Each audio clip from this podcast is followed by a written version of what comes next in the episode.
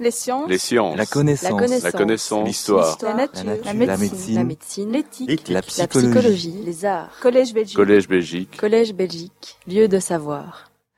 Euh, explaining the growth decline. Donc, euh, je- donc on essaye de comprendre, euh, on essaye de comprendre euh, en fait le, le déclin de la croissance et, euh, et notamment depuis cette période. Et on a essayé, et, ce qui nous, on trouvait ça d'autant plus surprenant qu'il y a quand même des révolutions technologiques. Il y a eu la révolution des technologies de l'information et de la communication, qui ont été quand même un gros trucs, dont on a expliqué que ça en changeait non seulement la technologie pour produire les biens et services, mais également la technologie pour produire des idées. C'est encore plus vrai de l'intelligence artificielle dont je vais parler aujourd'hui. Euh, et, et ce qui est fou, c'est qu'on va se dire, ben voilà, un potentiel de croissance qui est incroyablement accru par ces révolutions, et on observe quand même ce déclin de la croissance de la productivité. On veut comprendre pourquoi, pourquoi euh, euh, malgré ce- ce- cette formidable révolution technologique, on a ce déclin pour le moment. Et donc, on a essayé de. On a, on a, on a regardé différents candidats. L'un, c'était l'idée que les idées seraient plus difficiles à avoir qu'avant, et on a critiqué un peu cette vision-là. Ensuite, on s'est attaqué au problème de mesure. On s'est dit la croissance n'est pas bien mesurée. C'est vrai qu'elle ne l'est pas. C'est vrai que la croissance de la productivité est sensiblement au-dessus, en tout cas aux États-Unis et en France, de ce qui est euh, de mesuré. Mais pour autant, ça, ça n'explique que 10% du déclin et pas plus. Ensuite, on a vu l'histoire de la réallocation. On s'est dit, mais il y a une autre chose qui a pu se passer, c'est que le coût du crédit euh, a, baissé. Les taux d'intérêt n'ont pas cessé de baisser depuis 20 ans, ou plus de 20 ans, et, notamment le crédit à long terme. Et euh, ça a à la fois des effets vertueux parce que le crédit est moins cher, notamment pour investir dans la recherche-développement, mais en même temps, ça peut avoir des effets euh, pervers de réallocation, c'est-à-dire que ça peut permettre à des firmes inefficaces de rester trop longtemps sur le marché et de rendre plus coûteux l'entrée de gens potentiellement plus innovants, plus performants, etc. Euh, euh, mais ensuite, on s'est dit, mais voilà, il y a un certain nombre de faits que ces explications-là ne, ne- dont elles ne rendent pas compte. Voilà. Et, donc, je vais parler de- de ces autres choses. Mais avant de ça, je voudrais quand même parler un petit peu d'intelligence artificielle pour commencer. Euh, euh, parce qu'il y a eu comme ça, il y a un regain d'intérêt, évidemment, c'est un sujet très à la mode. En France, il y a eu une commission euh, dirigée, dirigée par Cédric Villani, médaille Field de mathématiques, peut-être futur maire de Paris, j'espère, mais bon, on verra. Et, donc, et de regarder un peu la relation entre intelligence artificielle et croissance économique. Et euh, alors là, je vais commencer à dire des trucs qui sont des évidences, et puis après, je vais dire des choses qui sont peut-être moins des évidences. Voilà. Toujours commence comme ça. hein. Donc, on commence très doucement.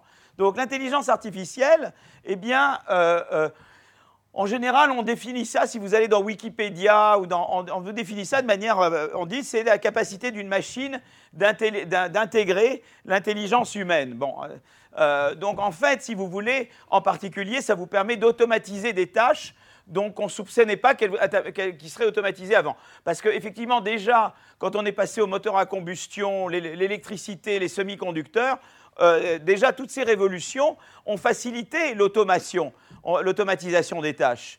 Euh, et c'est pour ça qu'il y avait eu le mouvement de, de Luder, le mouvement du ludisme au XIXe siècle, hein, pour protester contre les machines qui remplaçaient les machines à vapeur, qui remplaçaient les hommes.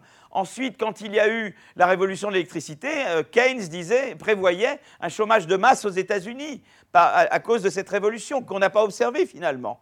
hein. Et là, on vous dit, ben, on rebelote, quoi, quelque part. Voilà, avec l'intelligence artificielle, rebelote, voilà une nouvelle capacité d'automatiser des tâches. Et euh, est-ce qu'on va observer du chômage de masse ou pas? Qu'est-ce qui va se passer? Donc, euh, mais évidemment, l'intelligence artificielle, elle, permet d'automatiser des tâches qu'on pensait hein, non automatisables. Par exemple, la conduite, euh, bien qu'on on- on voit, enfin, je ne veux pas faire de mauvaises blagues, mais il ne faut pas toujours tout confier aux ordinateurs. hein. Et les- par exemple, les, les- consultations médicales. On pense que voilà, par exemple, moi j'ai- rencontré par exemple le propriétaire enfin, d'une- boîte, enfin le créateur d'une boîte qui, lit, qui utilise l'intelligence artificielle pour lire des électrocardiogrammes, parce qu'il y a des médecins qui ne savent pas lire les électrocardiogrammes. Et ils se plantent, et donc ils envoient les, patients au cimetière. Donc si vous voulez, là, c'est utile d'avoir. L'intelligence artificielle peut aider à lire le- les électrocardiogrammes. Et euh, voilà, alors la question, est-ce que ça va remplacer ou compléter? Est-ce que ça va vraiment détruire des emplois? Ou au contraire, ça va euh, donner confiance dans les médecins et les gens iront voir davantage les médecins parce qu'ils savent qu'ils ont le support de choses plus performantes. Donc, toute la question se pose évidemment. Euh, voilà. Mais, ah oui, non, c'est pas le bon celui-là. Alors, je continue, je reprends, c'est celui-là. Voilà, exactement. Merci beaucoup. Alors, évidemment, pourquoi l'intelligence artificielle euh, est de nature à stimuler la croissance, a le potentiel de stimuler la croissance. D'abord parce qu'il euh, euh, automatise la production de biens et services, c'est-à-dire remplace dans un certain nombre de tâches le, travail qui est en offre limitée par du capital qui est en offre productible. Ça en soi, bah, ça fait que ça, crée des potentiels de croissance, évidemment. Hein. on, démultiplie les facteurs de production, d'accord? Mais également, euh, je vais revenir là-dessus. Ce qui est pas remarquable avec l'intelligence artificielle, c'est que ça automatise en partie la production des idées. Parce que euh, eh ben, ça aide à résoudre des problèmes complexes. Hein. Maintenant, on sait que les meilleurs joueurs d'échecs sont des machines. Hein. Euh, et qu'elles apprennent, et qu'elles apprennent, et qu'elles s'améliorent elles-mêmes. ça facilite l'imitation et l'apprentissage. Ça, ça augmente la possibilité de créer de nouvelles lignes de produits. D'accord? Euh, et, elle s'améliore elle-même. Et ça, ça aide à produire ce qu'on appelle des singularités. Et je expliquerai ce que c'est qu'une singularité euh, euh, tout à l'heure. D'accord? Donc, on va voir que vraiment, il y a un potentiel. Je vais le montrer de manière plus, plus, plus concrète avec quelques équations. Mais les équations, ne vous embêtez pas. Je fais moi du langage avec mon 1 et vous regardez pas. Ceux qui voient les maths, ils peuvent voir les maths. Ceux qui n'aiment pas les maths, vous me regardez moi. D'accord? Oubliez les maths. D'accord? Voilà. OK? Alors, si on regarde, vous voyez, j'aime bien un peu de maths, mais je ne m'en ai pas, pas trop. Donc, si on regarde la production de biens et services, on peut dire, voilà, je produis un certain output avec des facteurs, avec des tâches, si vous voulez, la tâche 1, la tâche 2, la tâche n. La tâche 1, ou bien elle n'est pas automatisée, j'utilise du travail, elle c'est for labor, ou je l'automatise et j'utilise du capital pour la produire. Et là, on dit qu'elle est automatisée. Et quand j'ai automatisé la tâche, j'ai remplacé du travail par du capital. Quelle est la différence? C'est que le travail est en offre limitée et le capital, je l'accumule moi-même. D'accord? C'est ça la différence. OK? Donc, en fait, quand je fais la somme, quand je ramène ça à un truc qui dépend uniquement du capital et du travail, qui sont les facteurs, disons, ultimes, j'arrive à une fonction de production comme ça. Mais ce qui se passe, c'est que, à mesure que j'automatise plus de tâches, eh bien le alpha va augmenter. Vous voyez ce que je veux dire? Donc la croissance, elle vient à la fois de la croissance du progrès technique comme, comme dans d'autres modèles, mais en plus, la, euh, euh, euh, croissance s'accélère parce que, en fait, au cours du temps, la part des tâches alpha qui va être automatisée augmente. Et donc ça, ça va être une source de, en fait, de croissance accélérée. Voilà. En gros, c'est, en gros, c'est ça. Vous voyez, c'est un peu l'idée voilà, de ce modèle. Alors ça, c'est dû à un Israélien qui s'appelle Joseph Zera, et c'était un, modèle qui était fait en 98, d'accord? Et puis après, il n'y a eu plus grand-chose là-dessus. Et puis, il y a eu d'autres auteurs. Euh, euh, un, c'est mon étudiant David Emous, qui est à Zurich, avec un co-auteur qui s'appelle Morten Olsen. Et puis d'autres, c'est Acemoglu Restrepo, qui ont repris cette idée. Alors, euh, en fait, on veut comprendre, on veut se dire, mais oui, mais là, ça, ça prédit que la croissance devrait exploser. Or, pour le moment, on n'a pas vu la croissance exploser. Je ne sais plus qui me disait hier, je ne sais pas si c'est pas Michael, tu me disais la croissance, ou, Mathias, je ne sais pas qui me disait que la croissance, elle est quand même un petit peu au-dessus de 2%. Je me disais peut-être André Sapir, je me demande si c'était pas André, et qu'il n'est pas là aujourd'hui. Et, que la croissance, euh, euh, mais que la croissance n'a pas explosé pour le moment. Alors qu'est-ce qui fait que la croissance n'a pas explosé? Voilà. Alors, euh, je vais moi reprendre un modèle qui, qui explique que la croissance puisse ne pas exploser. Et le modèle est le suivant je, produis toujours avec des tâches au lieu que ça a cette forme-là. Et je suppose qu'il y a quand même une complémentarité entre les tâches, voilà, euh, où je mets que ce rho est négatif. Et, euh, et, ces tâches Y, quand le Y n'est pas automatisé, YI égale LI. Quand la tâche est automatisée, YI égale KI, pareil, d'accord Et en fait, je peux tout ramener à une fonction qui dépend du capital et du travail, avec des coefficients qui dépendent de la part bêta des tâches automatisées au temps t, voyez Et donc, on a une fonction agrégée qui dépend du capital et du travail euh, en agrégé avec, avec un bêta qui est la part des tâches qui ont été, euh, euh, qui ont été automatisées à l'instant t. Alors, eh on peut d'abord supposer un premier cas où, eh bien, en, chaque moment, il y a une fraction constante des tâches pas automatisées qui deviennent automatisées. On peut supposer ça. Ça, c'est une façon de voir. Eh bien, dans ce cas, de manière très surprenante, la croissance de ce modèle, on pourrait croire qu'elle va exploser. Eh bien non, elle va converger vers une constante. Vous voyez, c'est assez remarquable. Et autre chose, c'est la part du capital. On pourrait penser que le capital va tout bouffer. Eh bien, la part du capital converge vers une constante. Pourquoi? Parce que, en fait, dans ce cas, qu'est-ce qui se passe? Il y a toujours une partie des tâches qui ne seront pas automatisées et elles sont complémentaires des autres. Ici, j'ai supposé une complémentarité des autres. Donc, quand vous avez, quand vous avez une partie des tâches qui sont toujours, où, euh, vous avez toujours besoin de l'humain, eh bien, qu'est-ce qui se passe en fait? Il y a ce qu'on appelle l'effet Baumol-Cost-Disease, l'effet de coût. Alors, je ne sais pas comment on pourrait traduire en français Baumol-Cost-Disease Effect. C'est l'effet. Baumol est un très grand économiste, très sous-estimé, très sous-évalué, qui a trouvé beaucoup de choses intéressantes, dont on ne va pas parler. Je pourrais faire une leçon entière sur Baumol, que je ne vais pas vous infliger. Mais l'idée de Baumol est la suivante. En gros, regardez-moi, oubliez les maths. Il y a des tâches que j'automatise. Il y a des tâches que j'automatise pas. J'ai besoin de vous. Vous êtes vous, là, vous. Voilà. Et, eh bien, qu'est-ce qui se passe? C'est que plus j'automatise, plus il y a des tâches où, le capital est abondant, je rends le capital beaucoup plus abondant quelque part, d'accord? Donc je vous rends, vous, beaucoup plus rare. Vous avez une rareté qui augmente. Et comme vous êtes complémentaire du reste, eh bien vous avez un pouvoir de marchandage formidable. Et du coup, c'est ça qui préserve la part du travail. C'est-à-dire qu'on euh, réconcilie avec l'effet de Caldor, même avec une révolution intelligence artificielle, si tant qu'on a besoin de l'humain, eh bien l'humain plus il y a l'abondance capitale, plus le travail devient rare, et la rareté du travail qui augmente permet de maintenir la part du travail dans le, dans le total. Voyez? Donc ça, c'est l'idée de Baumol. Et c'est ça aussi qui empêche la croissance d'exploser, parce que vous avez toujours l'élément humain quand même qui vous limite. Vous êtes limité par le facteur rare, voyez? Et ça, c'est l'idée Baumol, voilà.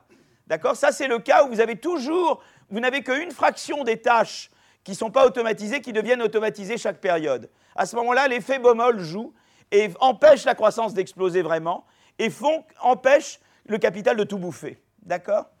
Mais, par ailleurs, d'ailleurs, hier, il y avait un séminaire très intéressant euh, à l'ULB où jouait tout le temps cet effet de Baumol, où j'ai tout le temps embêté le Matsuyama. Hein voilà.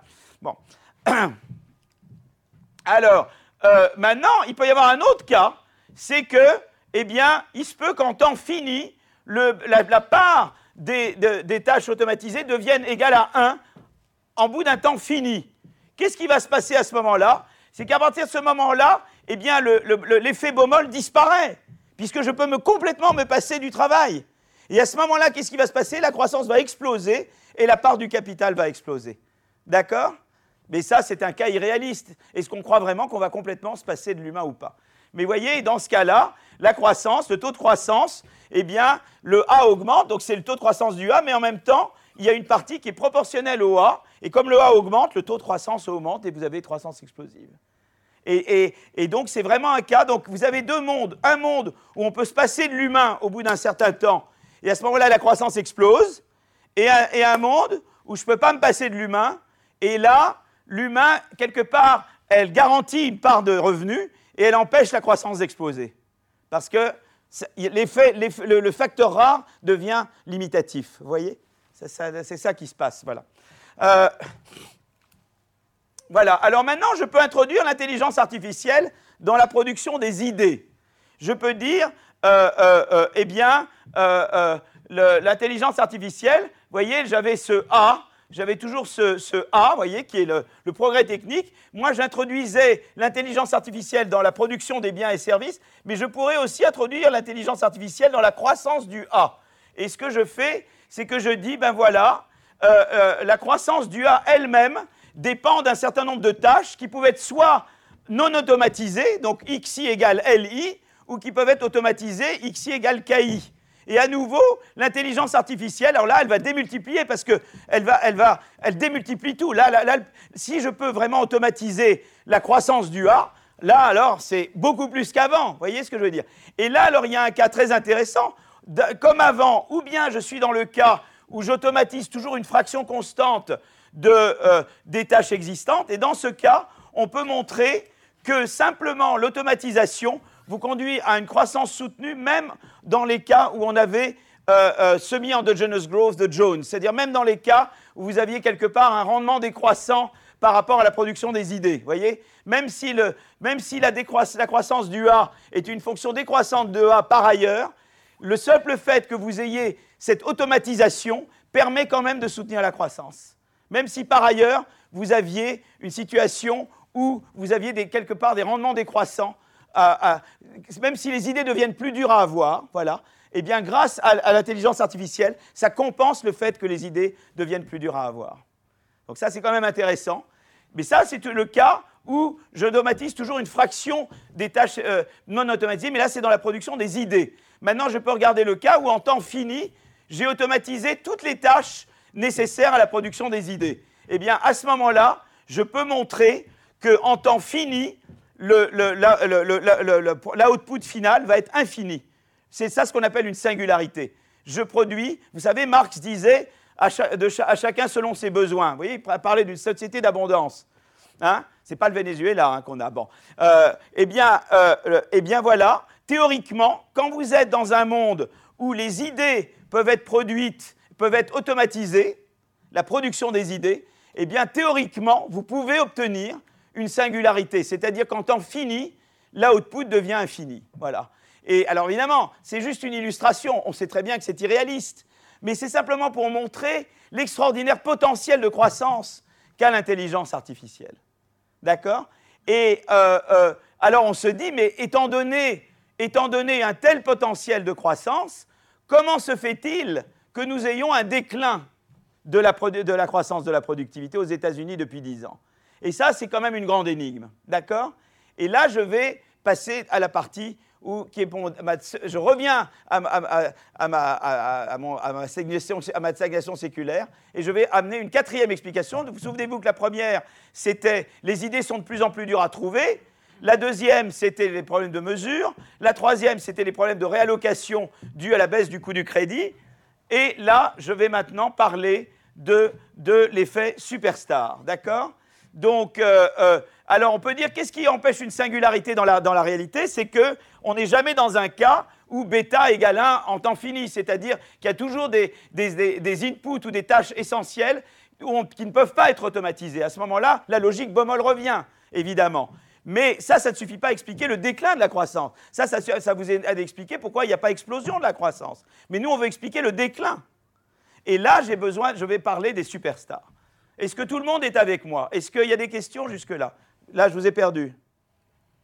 Alors, je reviens à mon papier qui est la, la quatrième théorie pour la, stagnation séculaire. C'est rising rents and falling growth, c'est-à-dire les rentes qui augmentent et la croissance qui ralentit. Alors, j'avais commencé à vous montrer les diagrammes hier. Il y a quatre faits importants. Un, c'est que la croissance de la productivité augmente puis diminue. Ensuite, la part du travail dans le revenu, en fait, elle, baisse.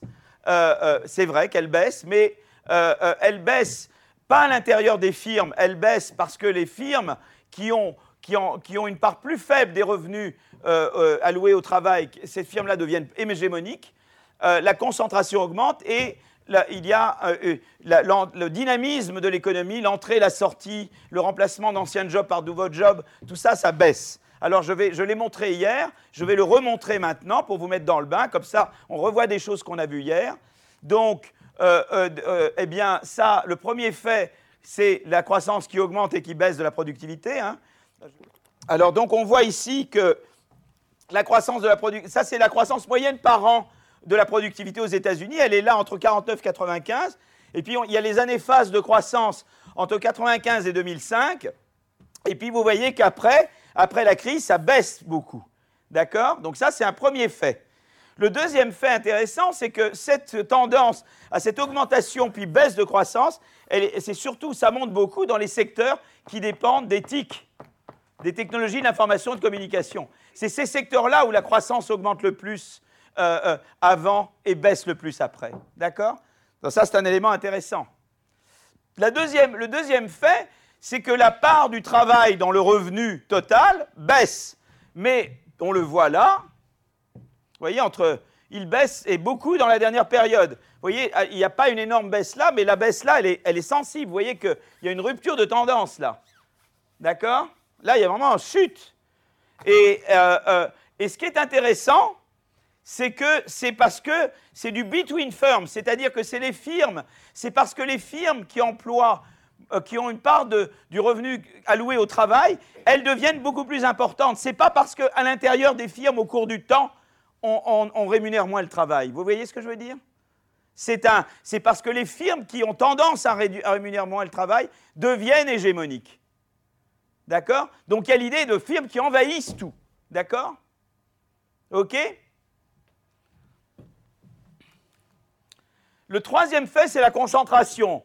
La part des, chiffres d'affaires total réalisés par les quatre plus gros États-Unis augmente dans tous les secteurs, que ce soit le, secteur manufacturier, le secteur financier. Je ne représente pas ici le commerce de détail, le commerce de gros, euh, les utilities. C'est partout, partout, partout. D'accord? Donc il y a concentration. Et puis, euh, et je vois, donc je le vois là, c'est-à-dire qu'on voit manufacturing, retail, wholesale, services, finance, utilities. Et vous voyez, euh, partout, le, poids des quatre plus gros ou des simples. Vous voyez, c'est pas d'ailleurs tellement le manufacturing, c'est pas là où c'est le plus d'ailleurs. C'est surtout retail et, le secteur financier, le secteur des utilities. Vous voyez, c'est intéressant de voir aussi par secteur. Alors également, ce qu'on voit, c'est que, euh, en même temps qu'il y a cette concentration, on voit, ça va de pair, c'est-à-dire que normalement, on pourrait penser qu'il y a des firmes qui sont petites, qui contrôlent peu d'activités, et puis des firmes qui contrôlent beaucoup d'activités. On pourrait imaginer qu'il y a des rendements décroissants à contrôler plus d'activités, que du coup, là, on s'attendrait dans un monde comme ça, que ceux qui sont déjà gros, ils grossissent pas tellement, et ceux qui sont petits ont tendance à grossir plus. C'est pas ça qu'on observe. Ceux qui, ceux qui envahissent plus de lignes, c'est ceux qui sont déjà les, plus gros. Vous voyez? C'est les gros qui, c'est les gros qui s'étendent. C'est pas les petits qui rattrapent les gros. Alors, est-ce qu'on est d'accord là-bas? Oui.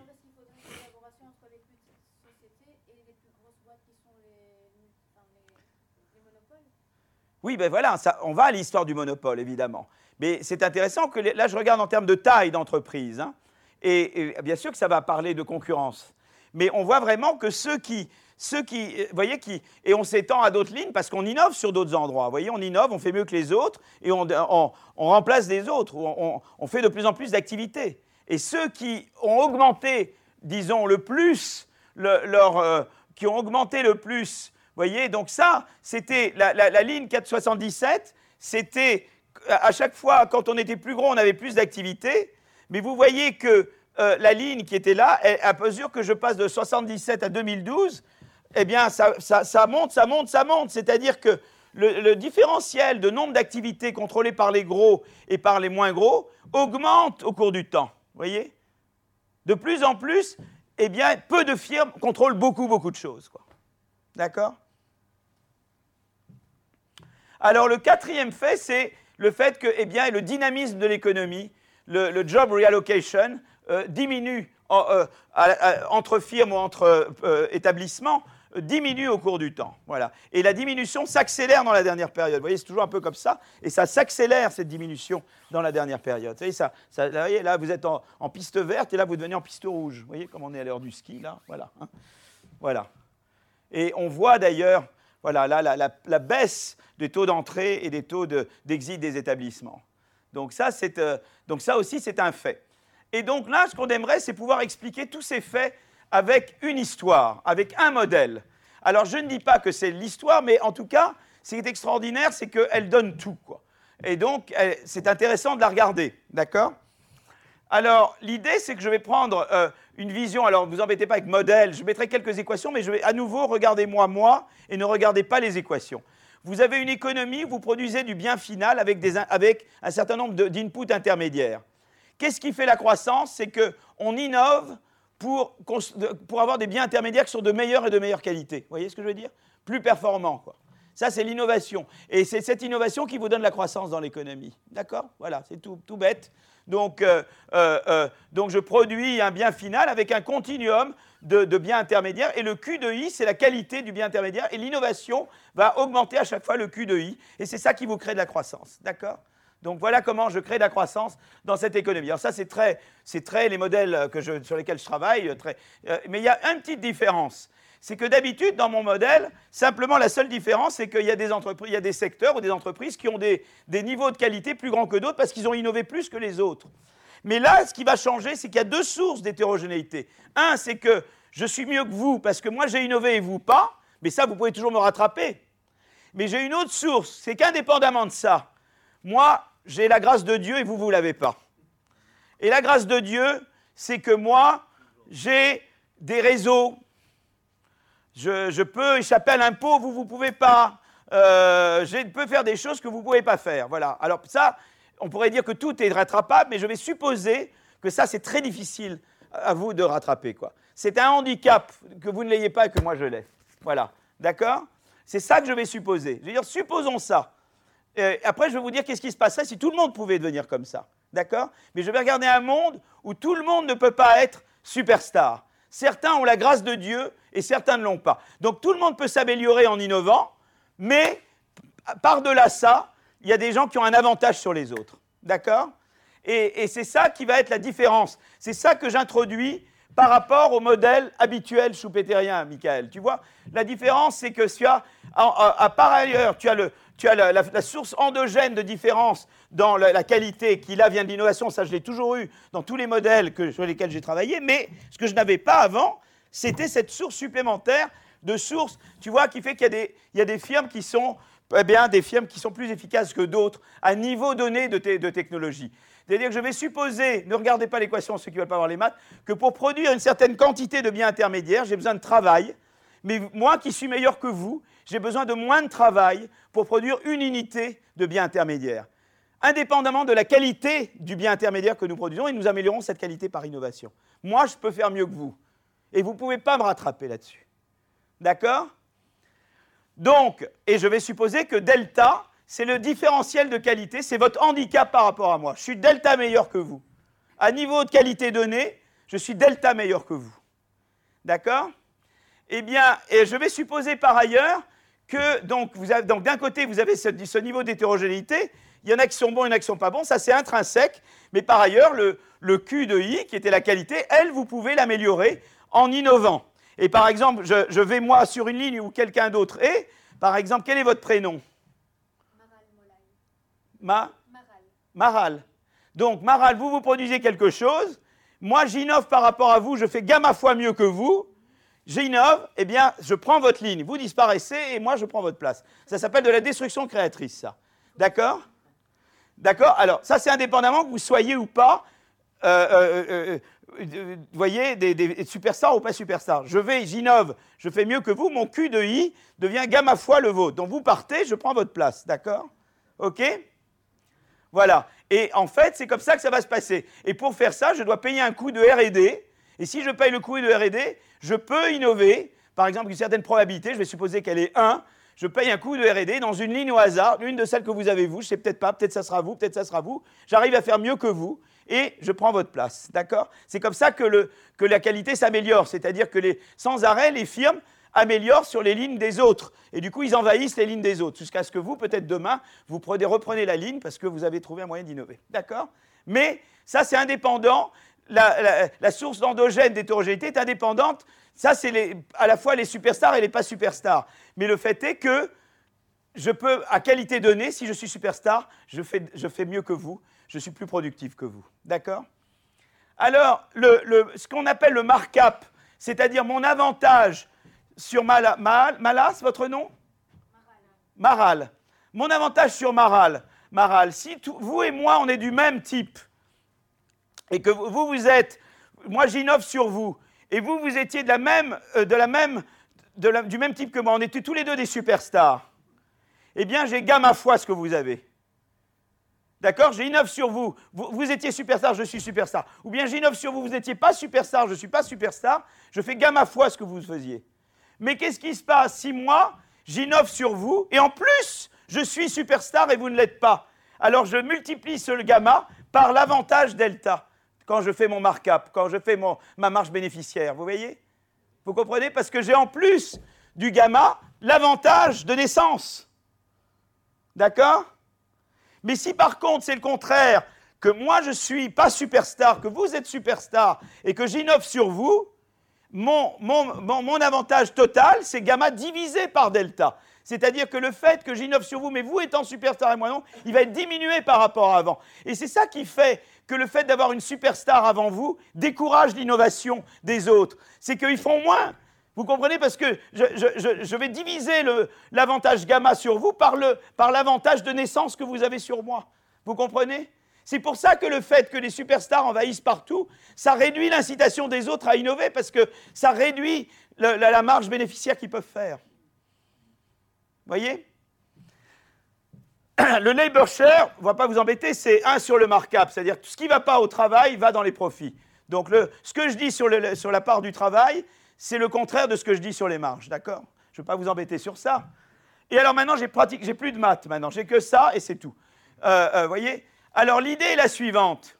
Qu'est-ce qui se passe? C'est que, eh bien, les, producteurs, les gens qui produisent, donc les producteurs, ils ont plusieurs lignes de produits, d'accord? Les firmes, comme je rappelais que je vous avais montré hier le modèle où une firme, c'est plusieurs lignes de produits en même temps. Je peux étendre mon nombre de lignes de produits. Je peux innover sur Maral, mais je peux innover sur Mathias et sur Romy. Donc j'en ai trois des lignes. Ou sur Françoise, ou sur Édouard, voilà. Hein, je peux m'étendre. D'accord? C'est des firmes impérialistes. Voilà. Donc, je peux m'épandre en faisant de la destruction créatrice sur différentes lignes en même temps. Mais le problème, c'est qu'il y a un coût à gérer trop de lignes. C'est que ça prend beaucoup de mon temps. Mettons que moi, je suis le boss. Bah, je, dois quand même dormir. Je dois quand même dormir. Vous dormez combien d'heures par, jour Maral, vous dormez combien à peu près? 6 à 8 heures, hein, c'est beaucoup, c'est pas mal. Et, et c'est très bien. Mais, donc, vous ne pouvez pas travailler 24 heures. Ben ça, ça limite le, nombre de lignes que vous pouvez faire parce que, vous voyez, il faut quand même que vous dormiez, quoi. C'est ce qu'on appelle du overload cost. Voilà, Mathias, il connaît tout sur les overload cost. Il a fait un papier avec, euh, il a inspiré euh, sur les overload costs. Voilà. Alors, je peux un peu déléguer, mais tu sais, quand tu délègues, tu perds du contrôle. Là, il y a un travail très célèbre de Tyrol et Aguillon euh, sur ces choses-là.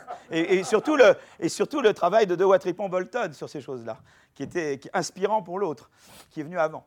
Voilà, donc, donc on, peut, on peut faire, mais on délègue, et délègue, on ne sait pas trop à qui. Et puis en Inde, par exemple, il y a personne de l'Inde ici, parce que moi je fais toujours des gaffes, donc euh, voilà, il n'y a pas de gaffe. Parce qu'en Inde, on délègue qu'à son beau-frère et sa belle-sœur, tu vois, ou son, ou son, beau-fils. Et donc, euh, c'est pour ça que les firmes indiennes ne grandissent pas trop, parce qu'on ne fait pas confiance à ceux qui ne sont pas de la famille, tu vois. Donc quand tu, quand, when you run out of sisters-in-law, of brothers-in-law, tu, arrêtes de grandir, tu vois. tu savais pas ça? Donc voilà, c'est euh, théorie familiale de la famille, de la famille, de la firme. Bon, euh, euh, donc voilà. Donc si tu veux, tu as des boundaries. Et en fait, qu'est-ce qui se passe typiquement? C'est que j'ai un coût de gérer beaucoup de lignes, et mon coût, il est convexe en le nombre de lignes. N de J, c'est le nombre de lignes que la firme J gère. Et bien plus le, le nombre est élevé, plus mes coûts de, gestion du tout, mon overload augmente vite. Et ça veut dire qu'il est convexe le coût, vous voyez et voilà. Et donc, c'est ça qui fait que les firmes, c'est pour ça qui fait qu'il n'y a pas une personne qui contrôle toute l'économie. Parce qu'il n'y arrive pas, quoi. Il ne peut pas, quoi. Là, les, journées n'ont que 24 heures, on ne peut pas tout contrôler. Donc, à un moment donné, ben, les, entreprises, on peut faire un certain nombre, et puis le reste, on s'arrête, quoi, et on laisse à d'autres. Voilà. Hein Donc, voilà. Alors, évidemment, qu'est-ce qui va se passer? C'est que la, vague des technologies de l'information, euh, la vague d'éthique, la révolution d'éthique ou de l'intelligence artificielle, elle va baisser ce coefficient psi 0. C'est-à-dire qu'elle va quand même permettre de contrôler plus qu'avant. C'est ça que ça a permis, cette révolution. On peut contrôler. D'abord, je peux regarder, euh, je peux avoir des Skype, je peux avoir des trucs, je peux contrôler à distance. J'ai plus besoin de prendre l'avion, euh, de prendre des, Boeing, euh, bon, pour aller, prenez Airbus, et bon, et, et pour, pour, contrôler plus de lignes. Vous voyez ce que je veux dire? J'ai pas besoin. Bon, donc, euh, donc, euh, euh, donc c'est ça que ça a permis. Donc en fait, qu'est-ce qui s'est passé? C'est que quand il y a la vague d'éthique, eh bien, les firmes, elles, peuvent contrôler qu'un nombre, elles peuvent pas tout contrôler, mais elles peuvent contrôler plus. Vous pouvez faire plus de choses, d'accord? Et à la fois les superstars et les pas superstars peuvent a priori s'étendre. Seulement, il y a une différence, voyez.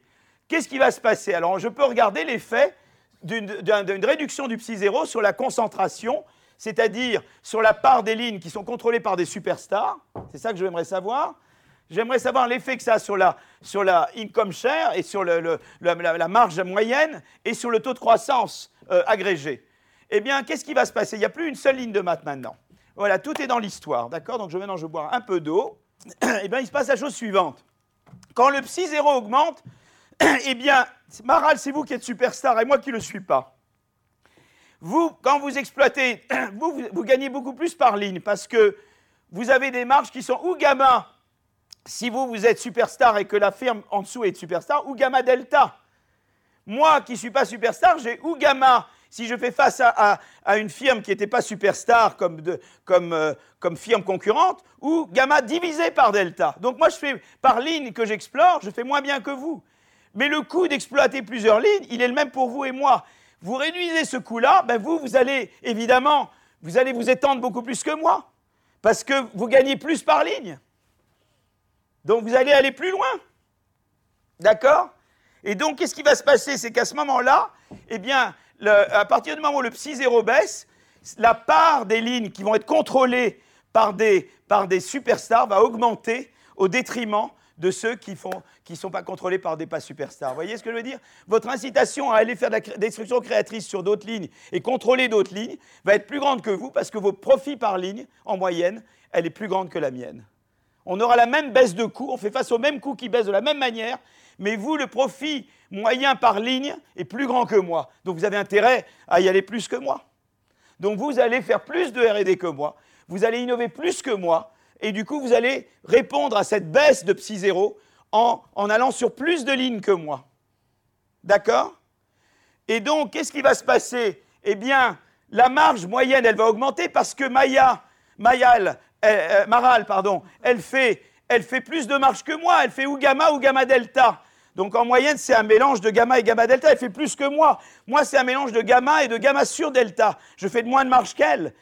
Comme elle va s'étendre à plus de lignes, eh bien, davantage de lignes vont être gérées par des firmes à plus haute marge. Et c'est ça qui fait que la marge moyenne va augmenter. C'est que Maral va contrôler plus par rapport à moi qui ne suis pas superstar. Elle a des marges plus grandes que moi. Mais ce n'est pas que ma marge va augmenter au cours du temps. C'est que Maral va contrôler une part plus grande de l'économie et qu'elle a plus de marge que moi. Ce n'est pas parce que sa marge va changer au cours du temps par ligne, c'est qu'elle va contrôler plus. Donc c'est un effet de composition, comme j'avais dit, dans les, comme on observe. D'accord? Et la labor share, c'est le contraire. Le labor share, c'est le contraire de la marge. C'est-à-dire que Maral, typiquement, la part des profits est plus grande, donc la part du travail est moins grande chez elle, et donc davantage de lignes auront une part du travail plus petite, puisque c'est Maral qui va s'en occuper et pas moi. D'accord? Et le deuxième effet, c'est que moi qui ne suis pas superstar et toutes les firmes qui sont comme moi, eh bien, on va être découragé du coup d'innover parce qu'on sait que plus de fois, on va avoir en face de nous une superstar. Donc plus de fois, la marge va être gamma divisée par delta, au lieu d'être gamma ou gamma delta. Vous comprenez? Au lieu d'être gamma. Donc je sais que plus de fois, moi non superstar, je vais avoir un gamma sur delta au lieu d'un gamma. Ben, je n'ai pas envie d'innover autant, je vais vouloir moins innover. Et c'est ça qui va créer la décroissance, voyez. Vous comprenez? Parce que la majorité des firmes ne sont pas des superstars. Donc elles, savent qu'elles ont toujours ce handicap à surmonter par rapport aux superstars qui ont tout envahi. Ben, j'ai moins envie parce que ma marge, c'est mon amélioration de qualité endogène divisée par le handicap. Mais le handicap, je ne peux rien faire pour le, pour le compenser. Voilà, et c'est ça l'histoire qui va se passer. Donc, en fait, ce qui va se passer, c'est que, eh bien, au début, quand Maral va réagir à la baisse du psi 0 en envahissant plus de lignes, comme elle est meilleure que les autres, comme elle, a cet avantage delta sur les autres, l'effet immédiat, c'est d'augmenter la croissance de la productivité. Parce que Maral, elle est plus productive, évidemment. Elle a la productivité qui lui vient de l'innovation, et elle y rajoute la productivité qui lui vient du cadeau des dieux, du delta. Donc, évidemment, à court terme, l'effet va être d'augmenter la croissance de la productivité. Ça explique 95-2005 aux États-Unis. Mais ensuite, qu'est-ce qui va se passer? Ça va être l'effet que moi, que les non-superstars qui représentent la majorité des firmes vont être découragés. Et ça, c'est la partie décroissance de, la, growth, productivity growth. Donc, en fait, ce qui va se passer, c'est que la productivité, la croissance, de la, la productivité va d'abord augmenter euh, euh, parce que euh, ça va, quand je baisse le psi 0, eh bien, les superstars vont, vont s'étendre à davantage de lignes. Mais après, ça va décroître dans le long terme parce que ça va décourager l'innovation par les firmes qui ne sont pas superstars. Et en fait, ce qui va se passer, c'est que les superstars deviennent plus grandes. Euh, donc c'est bien avec, en termes de static efficiency, mais, en termes de dynamic efficiency, c'est pas bon parce que ça décourage la croissance de la productivité. Voilà. Et donc, notre modèle, il explique tout. Il explique pourquoi la croissance de la productivité augmente et baisse. Il, explique pourquoi la marge moyenne augmente, mais c'est entièrement euh, euh, lié à des effets de composition, pas à l'intérieur des firmes. Et ça explique pourquoi la labor share euh, diminue en moyenne, mais à nouveau, c'est entièrement lié à des effets de composition. Et ça explique pourquoi l'investissement et l'entrée baissent. Et c'est tous les faits qu'on voulait expliquer. Alors, on peut faire des calibrations. Alors, nous, on a calibré notre modèle. Et euh, euh, on, a, trouvé des paramètres assez raisonnables qui font qu'entre le, le, modèle et la réalité, on trouve, des, on trouve des... Alors on a pris deux périodes de, steady state. On a supposé qu'on avait une première période de steady state qui va de euh, fin de la guerre jusqu'à 80. Et on a une deuxième période de steady state qui va de 2007 et surtout 87, 80, jusqu'à 92. Et ensuite, on a une deuxième période de steady state qui part de 2007 jusqu'à maintenant. Euh, et, voilà. Et alors on essaye de, matcher des moments. Et alors on essaye bah, d'ajuster le modèle pour que, eh bien, on se rapproche le plus possible du déclin observé de la labor share entre le premier steady state et le deuxième, qu'on se rapproche le plus possible de la part du marché des 10% les plus gros dans la période initiale, dans la période finale, etc. etc. Et ce qui est sympa, c'est qu'on peut expliquer 60% du déclin réel de la productivité. Quand on fait cet exercice de calibration, on explique 60% de la baisse euh, du déclin de la croissance. Ce qui est assez sympa. Quoi. Et euh, voilà. Donc ça, c'est le, ce qu'on peut faire. Alors ensuite, y a, alors on voit d'ailleurs dans cette calibration qu'en fait, ce qui se passe, ça c'est le steady state initial, le steady state nouveau. On, baisse le psi 0, on baisse le, le paramètre psi 0. Hein, eh bien, le, NH, c'est le nombre de, lignes contrôlées par les, firmes superstars, il augmente. Le nombre de lignes contrôlées par les pas superstars, non, ça c'est la, la euh, contrôlées par les pas superstars, ça diminue. Euh, en fait, il y, a des trucs positifs ici. La, part, des, la part, des, produits, la part des, des secteurs contrôlés par des superstars augmente, d'accord? Euh, du coup, eh bien, le aggregate labor share va diminuer, bien que au sein des firmes, il augmente. Pourquoi il va augmenter au sein des firmes? Parce que j'ai plus de chances de faire face à la concurrence d'un high quality. Et à ce moment-là, ça me fait produire plus. Quand je fais concurrence, j'ai plus de chances de faire face à une high quality, ma marge diminue au cours du temps à moi, firme individuelle, par rapport à avant, et du coup, mon labor share augmente. D'accord? Donc au sein des firmes, la labor share augmente, mais en moyenne, le labor share diminue parce que la part des lignes contrôlées par les firmes low labor share augmente. Vous comprenez? Si je suis euh, Françoise, ce qui se passe, c'est que moi, je suis n'importe quelle firme, j'ai plus de chances de faire face à une firme superstar. Donc, en moyenne, mes marges vont baisser. Bah, et la labor share, c'est le contraire de la marge. Donc, donc, la labor share, moi, firme individuelle, entre avant et après la baisse du psi 0, mon labor share, lui, va augmenter. Donc, within firm, il augmente. Mais en moyenne, il baisse parce que la part des lignes contrôlées par des firmes à low labor share, lui, augmente. Voilà. Et, euh, donc, on, arrive à montrer, donc, du coup, le taux de croissance euh, euh, baisse. Et puis, évidemment, la RD va baisser. Voilà, la RD est découragée. Le coût d'overhead augmente parce que plus de lignes sont contrôlées par des superstars qui, elles, contrôlent plus de lignes que les autres.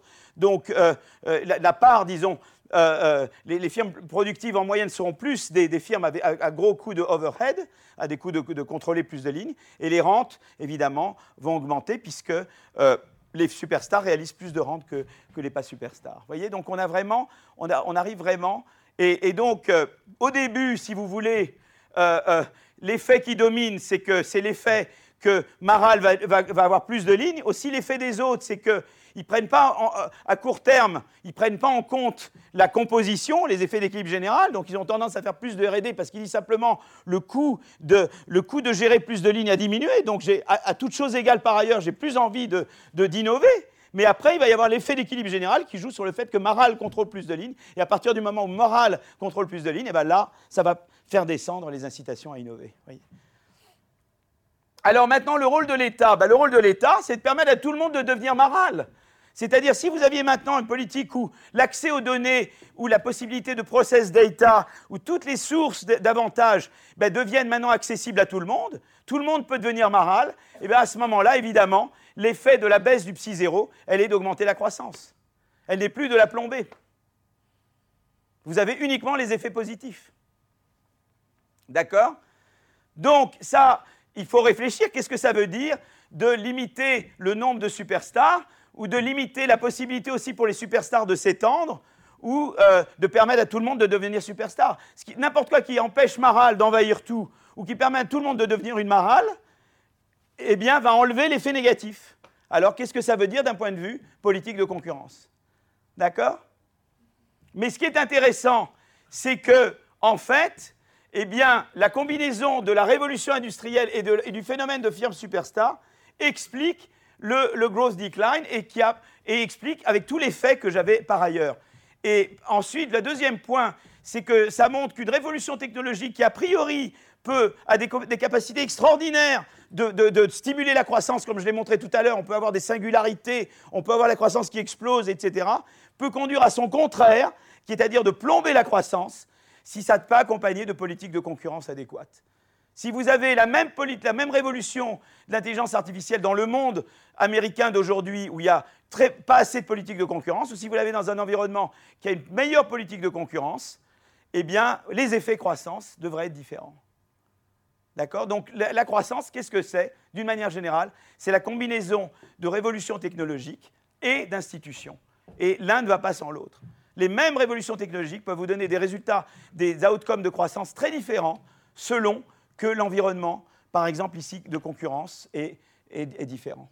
Donc ça, c'est intéressant comme donnée. C'est le choc de la technologie et des institutions. Le problème, c'est que les institutions sont très longues à changer. Et qu'il y a d'économie politique là-dedans. Voilà. Et la croissance, c'est de l'économie politique. D'accord?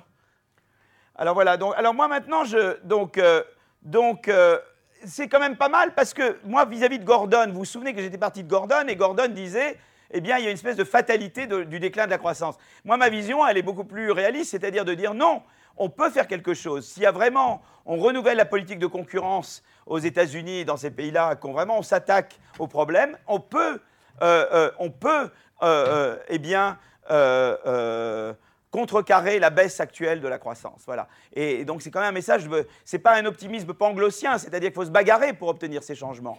Mais, euh, et Trump est l'homme des, grosses firmes incumbentes. Hein. C'est l'homme des, incumbents. Donc, euh, mais il faut, euh, il faut se.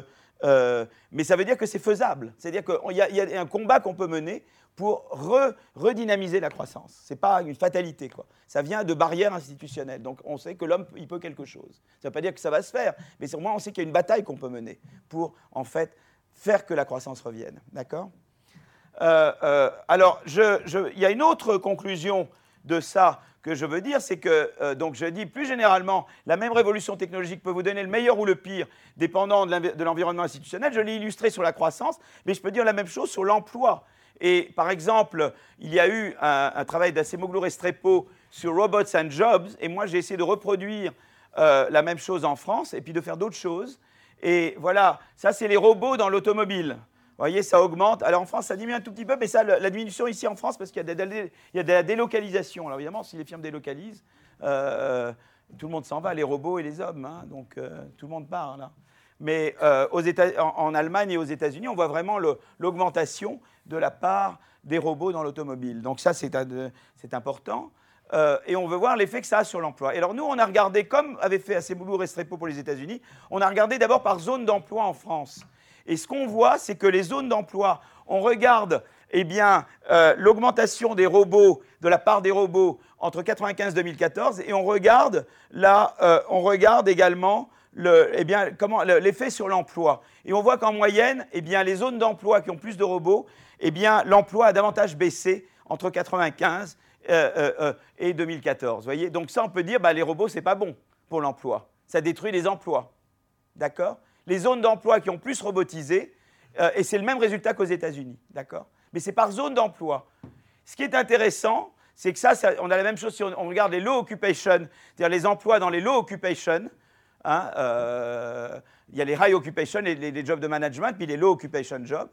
Mais par contre, si on regarde les high occupation, l'effet est quasiment non significatif. C'est-à-dire que si on regarde dans un tableau, on trouve essentiellement plat. On voit que l'effet, euh, les zones d'emploi qui robotisent plus, n'ont pas une. La vous voyez, ça diminue très légèrement et c'est même pas visible vraiment quand on regarde les tableaux. Donc c'est vraiment intéressant parce que ça n'affecte pas de la même manière les low occupation et les high occupation. D'accord?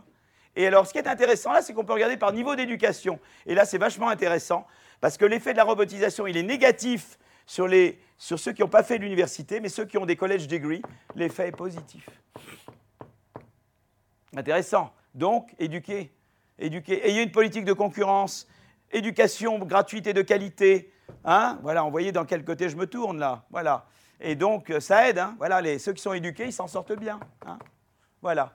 Et ça, j'ai regardé au niveau zone d'emploi. Et, et maintenant, j'ai regardé ça au niveau firme. J'ai des données qui me permettent de faire ça au niveau, en fait, establishment et firme en France. Et je vois que je regarde l'effet au cours du temps de robotisation. Donc là, ce n'est pas par zone d'emploi, c'est par firme. Je regarde l'effet eh bien, de, de, la, de, la, robotisation euh, retardée. Vous voyez, donc je, je, regarde au cours du temps l'effet.